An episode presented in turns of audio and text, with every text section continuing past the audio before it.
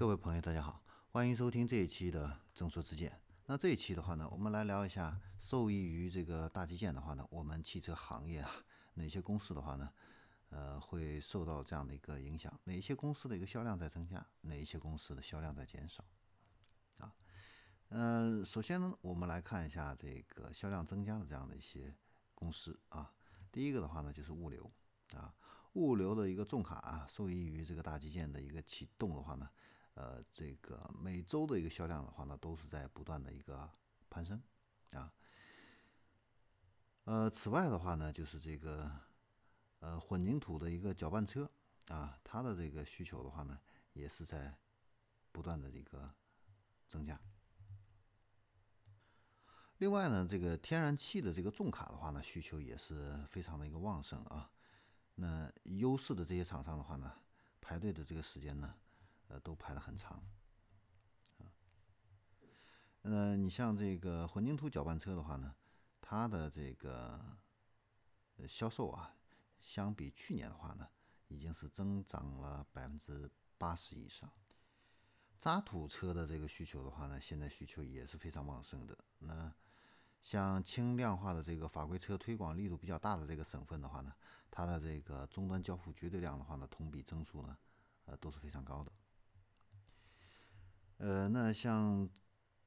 这几种特种车型的话呢，它的这个销量都是在增加的。那有没有一些特种车型它的销量是在减少的呢？也有啊。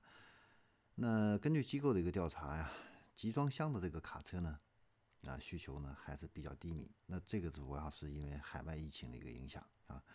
呃，所以航运呢、集装箱啊这方面的一个需求啊，啊都不如以前啊。那机构的话呢？对这个河北、山东、江苏啊、浙江、广东这些地区的话呢，都进行了这样的一个跟踪啊，发现这些地方的这个集装箱重卡的一个需求的话呢，嗯，都是在持续的一个低迷的一个状态。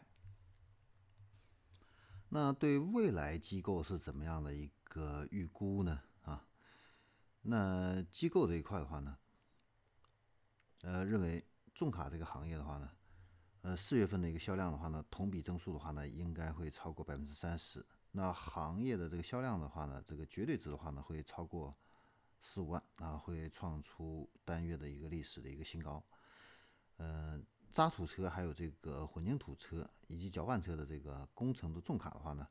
呃，需求的后劲儿还是很足的啊。那销售的这个旺季确定性啊很强啊。那整个五月份的话呢，这个重卡的一个销量都会维持一个同比的一个正向的一个增长，呃，但是五月份啊，五月六号之后的话呢，高速公路的话呢会恢复这样的一个收费，那对重卡的这个总需求量会产生小幅的这样的一个负面的一个影响，但是不会太大啊，因为整个大基建的话呢，这个需求量还是很大的啊，呃，所以的话呢，呃。作为投资者的话呢，第一个啊，就是如果我们是有这方面这几个行业的这个投资者的话呢，可以关注啊，未来的话呢，这样的一个需求的一个增长啊，可以储备这样的一个货源啊。那对于我们老百姓啊，这个买卖股票投资的这样的一些呃朋友的话呢，那可以去呃关注这个 A 股、H 股的这个呃潍柴动力呀、中国重汽呀啊。呃，这个中级车辆啊，等等啊，这些上市公司啊，他们的一个业绩啊，都会有一个不错的一个增长。行，那我们这一期的众说之见的话呢，就聊到这里，我们下期再见。